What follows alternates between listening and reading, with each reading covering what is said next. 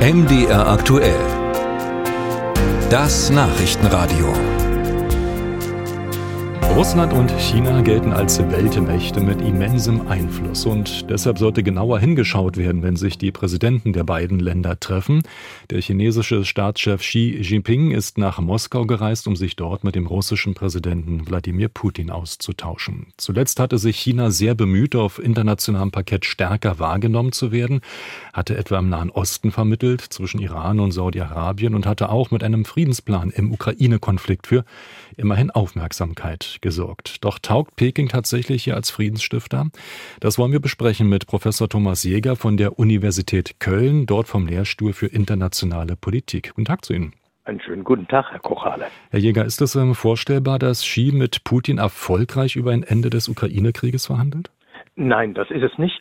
Und das ist auch gar nicht das ursprüngliche Interesse, das China hier hat. China ist daran interessiert, dass dieser Krieg nicht lang dauert weil die Verwerfungen, die es in der Weltwirtschaft gibt, die chinesische Wirtschaft treffen. Und insofern äh, will China lieber eine Weltwirtschaft ohne Sanktionen, wo der Handel floriert.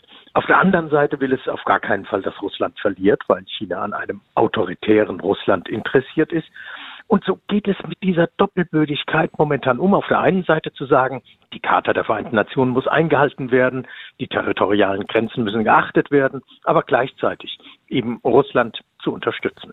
Aber profitiert China nicht gerade sehr stark von diesen Sanktionen des Westens gegenüber Russland bei Gas, bei Öllieferungen? Warum sollte es ein Interesse haben, dass diese Sanktionen alsbald aufhören?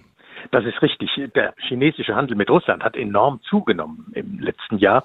Zweistellige Zuwachsraten sowohl äh, bei den Exporten als auch bei den Importen. Das heißt, äh, wirtschaftlich erfolgreich. Und das hat damit zu tun, dass es diese Sanktionen gibt. Aber im Vergleich zum Handel mit der EU ist das aus chinesischer Sicht zu vernachlässigen. Also wenn man schaut, wo ist jetzt der wichtige Partner, dann ist das äh, Europa, sind es die europäischen Staaten.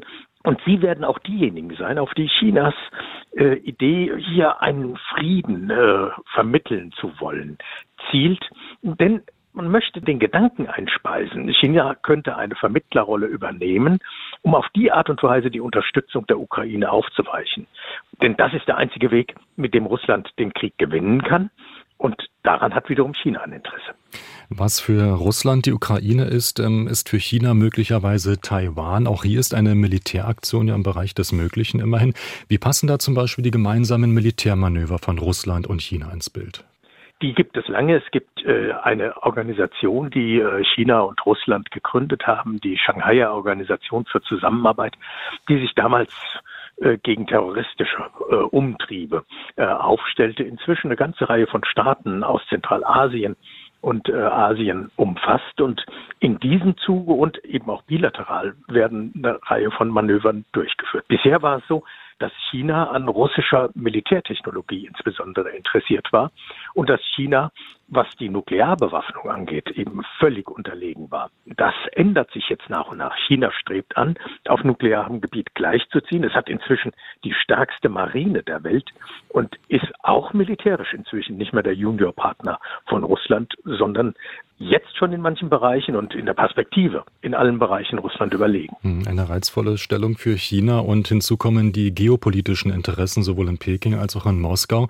Sind beide ähm, vereint in den Gedanken, auch ein Gegengewicht zu den USA zu schaffen, zu organisieren und wird China deshalb eher zurückhaltend als Friedensstifter in Moskau auftreten? Also das ist das zentrale Interesse, das beide verbindet. Äh, beide möchten die Vereinigten Staaten von der dominanten internationalen Stellung stürzen. Nur einer kann es, China. China will es und kann es. Russland tut noch so, als äh, würde es in dieser Liga mitspielen. Aber Russland ist inzwischen äh, keine Weltmacht mehr. Russland hat aus europäischer und amerikanischer Sicht betrachtet äh, Nuklearwaffen. Das macht es zu, Russland zu einem international wichtigen Staat. Und es ist dabei geopolitisch Europa zu umfassen, indem es mit einer ganzen Reihe von Staaten in Nordafrika und im Mittleren Osten gute Kontakte aufbaut. Aber das war's dann schon. Und äh, China ist der Staat, der sich die Unterstützung von Russland sichern will. Es hat Interesse an Rohstoffen, an Getreide.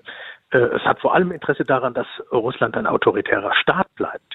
Und diese Systemfrage hier den USA gegenüber nicht alleine, sondern im Verbund mit anderen äh, dann wirklich zur zentralen Auseinandersetzung über die internationale Ordnung werden wird. Hm, welches Signal, so glauben Sie, könnte von diesem Moskau-Besuch ausgehen? Es wird diese Doppelbödigkeit bleiben, dass China und Russland auf der einen Seite ihre Beziehungen intensivieren, auf der anderen Seite aber gleichzeitig behaupten, das ist gegen niemand gerichtet. Und das ist nur Freundschaft, die man in die Welt tragen will. Wobei eben jeder weiß, dass, es, dass das nicht so ist, sondern dass wir hier äh, zwei Staaten sehen, die revisionistisch sind, die äh, die Grenzen verändern wollen und die am Ende eine andere internationale Ordnung anstreben.